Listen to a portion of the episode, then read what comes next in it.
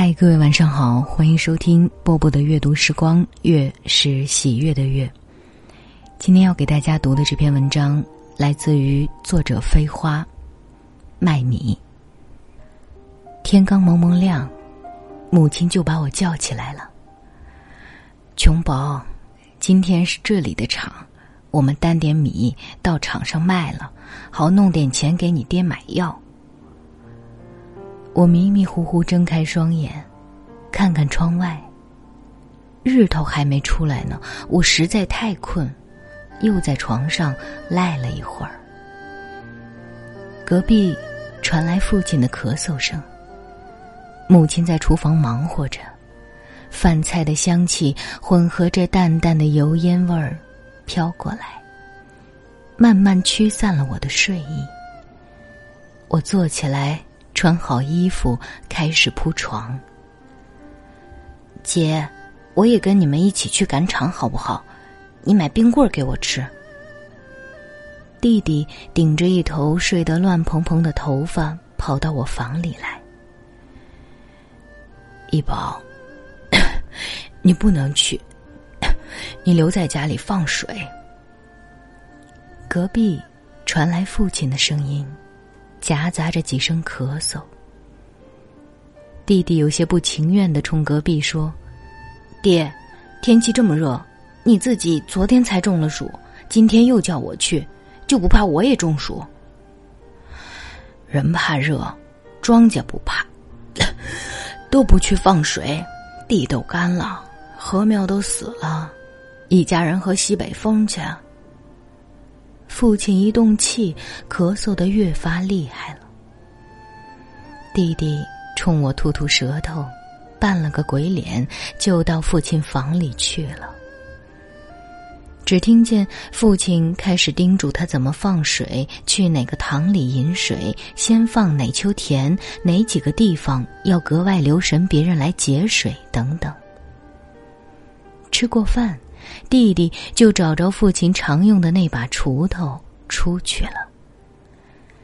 我和母亲开始往鼓箩里装米，装完后先称了一下，一担八十多斤，一担六十多斤。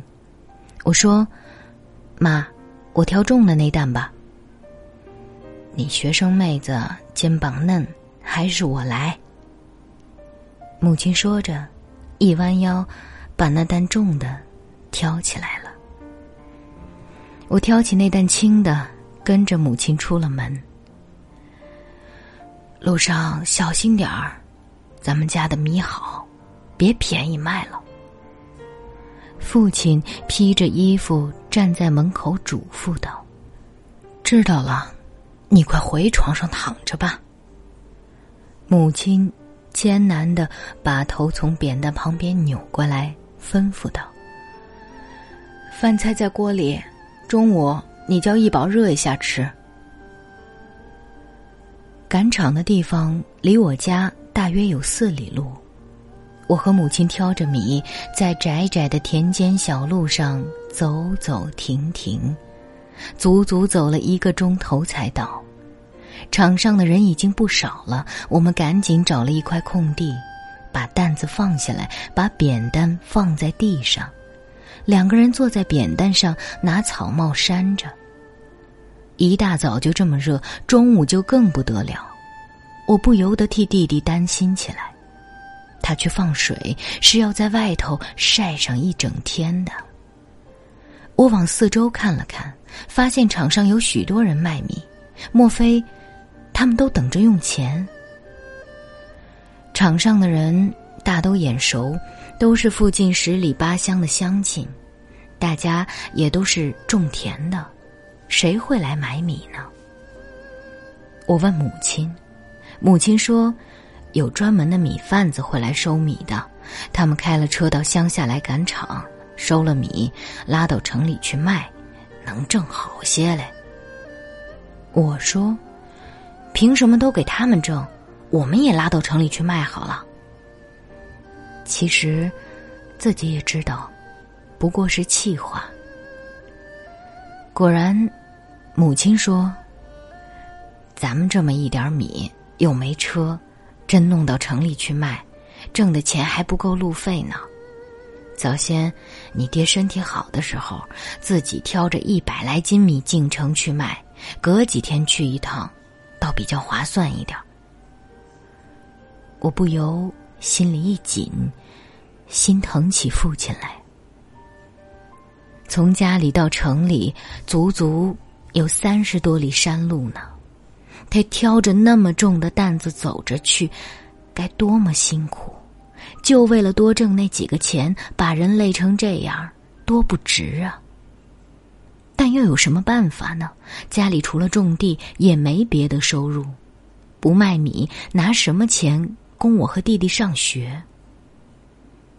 我想着这些，心里一阵阵难过起来。看看。旁边的母亲，头发有些斑白了，黑黝黝的脸上爬上了好多皱纹，脑门上密密麻麻都是汗珠，眼睛有些红肿。妈，你喝点水。我把水壶递过去，拿草帽替他扇着。米贩子们终于开着车来了，他们四处看着卖米的人。走过去仔细看米的成色，还把手插进米里抓上一把米细看。一块零五。米贩子开价，卖米的似乎嫌太低，想讨价还价。不还价，一口价，爱卖不卖。米贩子态度很强硬，毕竟满场都是卖米的人，只有他们是买家。不趁机压价，更待何时？母亲注意着那边的情形，说：“一块零五，也太便宜了，上场还卖到一块一呢。”正说着，有个米贩子朝我们这边走过来了。他把手插进大米里，抓了一把出来，迎着阳光细看着。这米好嘞，又白又匀净，又筛得干净，一点沙子也没有。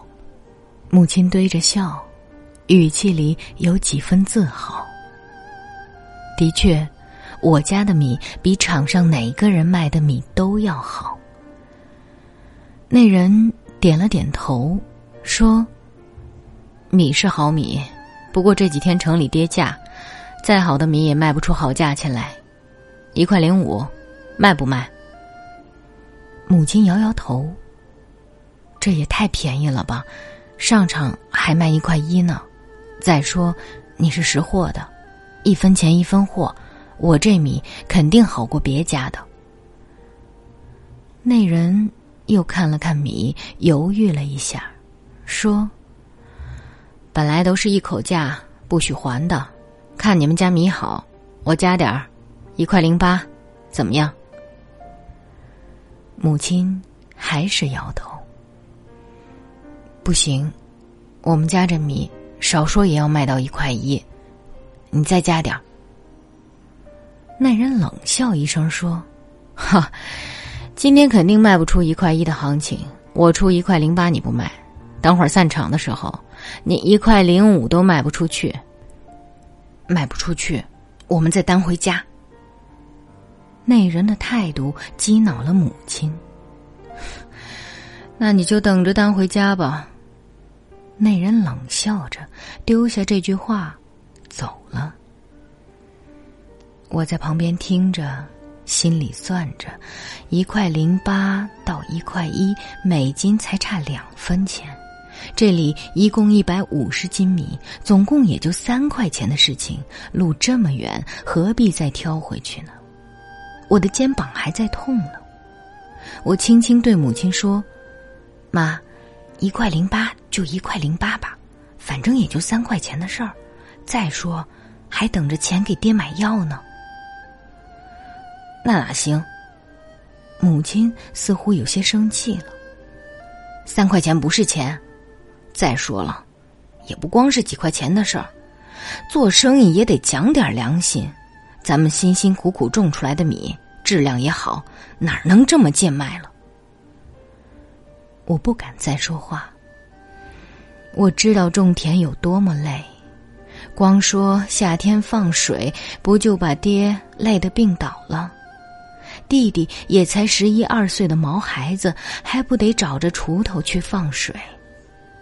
毕竟，这是一家人的生计呀。又有几个米贩子过来了，他们也都只出一块零五，只有一两个出到一块零八。也不肯再加，母亲仍然不肯卖。看看人渐渐少了，我有些着急了。母亲一定也很心急吧？我想。妈，你去那边树下凉快一下吧。我说。母亲一边擦汗一边摇头。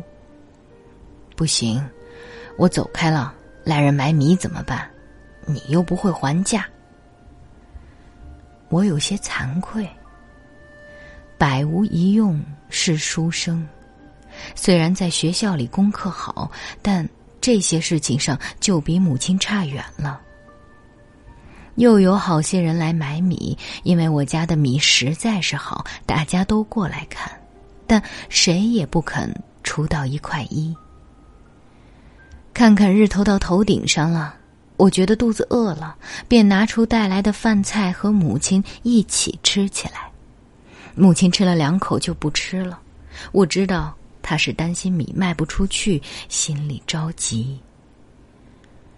母亲叹了口气：“唉，还不知道卖得掉卖不掉呢。”我趁机说：“不然就便宜点卖好了。”母亲说。我心里有数。下午，人更少了，日头又毒，谁愿意在场上晒着呢？看看母亲，衣服都贴在背上了，黝黑的脸上也透出晒红的印记来。妈，我替你看着，你去溪里泡泡去。母亲还是摇头。不行，我有风湿。不能在凉水里泡，你怕热，你去那边树底下躲躲好了。不用，我不怕晒。那你去买根冰棍儿吃好了。母亲说着，从兜里掏出两毛钱零钱来。我最喜欢吃冰棍儿了，尤其那种叫葡萄冰的最好吃，也不贵，两毛钱一根儿。但我今天突然不想吃了。妈，我不吃，喝水就行。最热的时候也过去了，转眼快散场了。卖杂货的小贩开始降价甩卖，卖菜卖西瓜的也都吆喝着散场了，便宜卖了。我四处看看，场上已经没有几个卖米的了，大部分人已经卖完回去了。母亲也着急起来，一着急汗就出的越多了。终于有个米贩子过来了。这米卖不卖？一块零五，不讲价。母亲说：“你看我这米多好啊，上场还卖一块一呢。”不等母亲说完，那人就不耐烦的说：“行情不同了，想卖一块一，你就等着往回担吧。”奇怪的是，母亲没有生气，反而堆着笑说：“那一块零八，你要不要？”那人从鼻子里哼了一声说：“哼，你这个价钱，不是开场的时候也难卖出去，现在都散场了，谁买？做梦吧！”母亲的脸一下子就白了，动着嘴唇，但。什么也没说。一旁的我忍不住插话了：“不买就不买，谁稀罕？不买你就别站在这里挡道。”哟，大妹子，你别这么大火气。那人冷笑着说：“留着点力气，等会儿把米担回去吧。”等那人走了，我忍不住埋怨母亲。开场的时候，人家出一块零八你不卖，这会儿好了，人家还不愿意买了。母亲似乎有些惭愧，但并不肯认错。本来嘛，一分钱一分货，米是好米，哪能贱卖了？出门的时候，你爹不还叮嘱叫卖个好价钱？你还说爹呢？他病在家里，指着这米换钱买药治病，人要紧还是钱要紧？母亲似乎没有话说了。等了一会儿，低声说：“一会儿，人家出一块零五也卖了吧。”可是，再没有人来买米了。米贩子把买来的米装上车。开走了，散场了。我和母亲晒了一天，一粒米也没卖出去。妈，走吧，回去吧，别愣在那儿了。我收拾好毛巾、水壶、饭盒，催促道。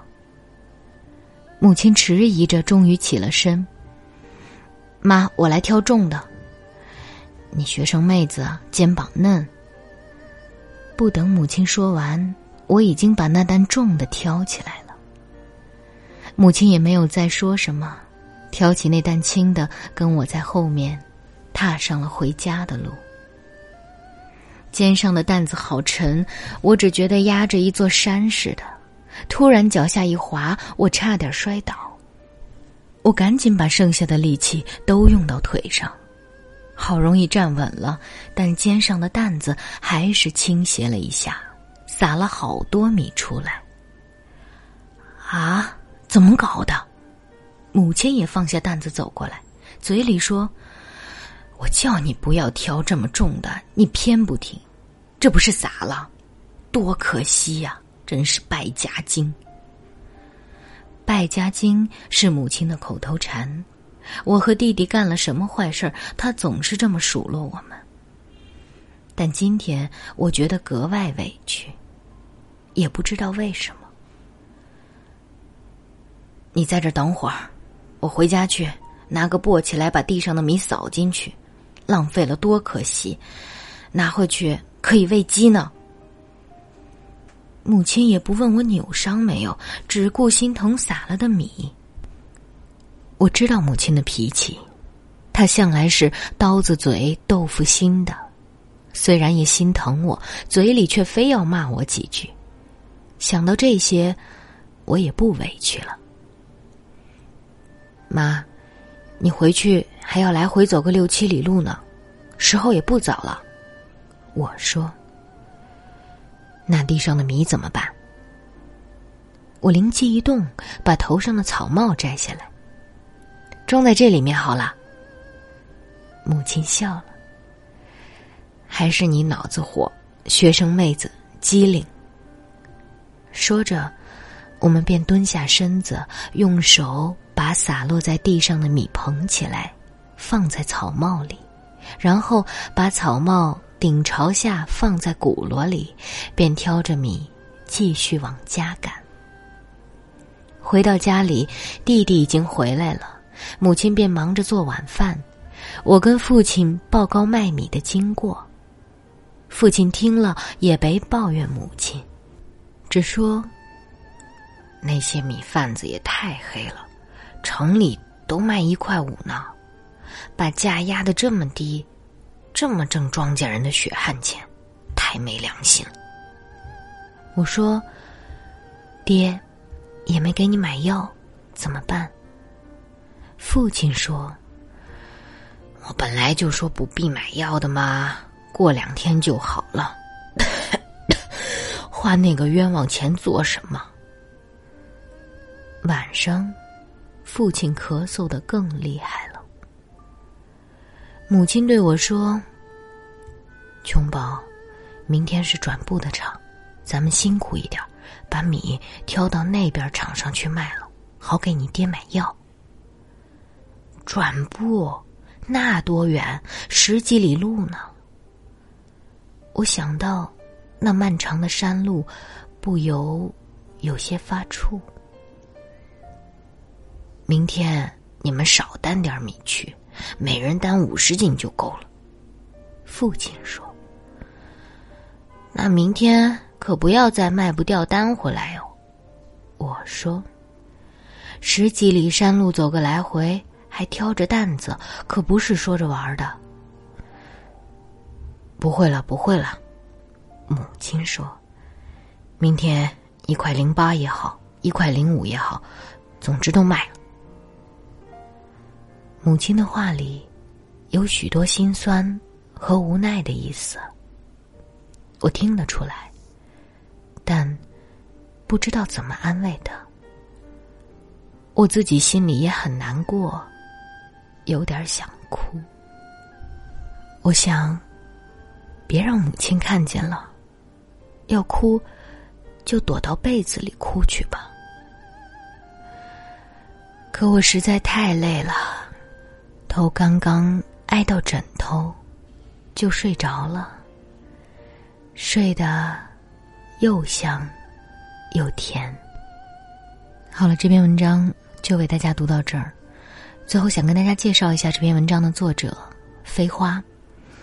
他一九七九年出生于湖南醴陵的一个山区的农户，自小于贫寒中刻苦学习，终于在一九九七年考入了北京大学的法学院。二零零一年攻读法学硕士，很多人叫她北大才女，因为他写下的这篇纪实小说《麦米》，经权威文学刊物《当代》杂志发表后，引起过轰动，《麦米》被当时的读者评为可以入选语文教材的佳作。然而，在二零零三年八月的时候，这位作者身患白血病去世。在北京八宝山中央电视台的主持人撒贝宁介绍他生平事迹的时候，全场痛哭失声。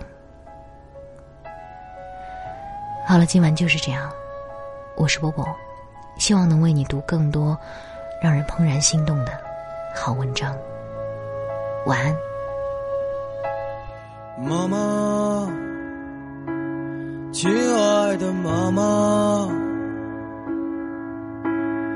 妈妈，亲爱的妈妈，我多想放给你一些我的力量，我多想给你一颗轻松的心脏，妈妈，妈妈。走的时候一定叫醒我，妈妈。如果你不想看到你的孩子在清晨难过，我不想在没有叶子的冬天沉默。这个世界上也没有一辆能带我远离悲伤的车。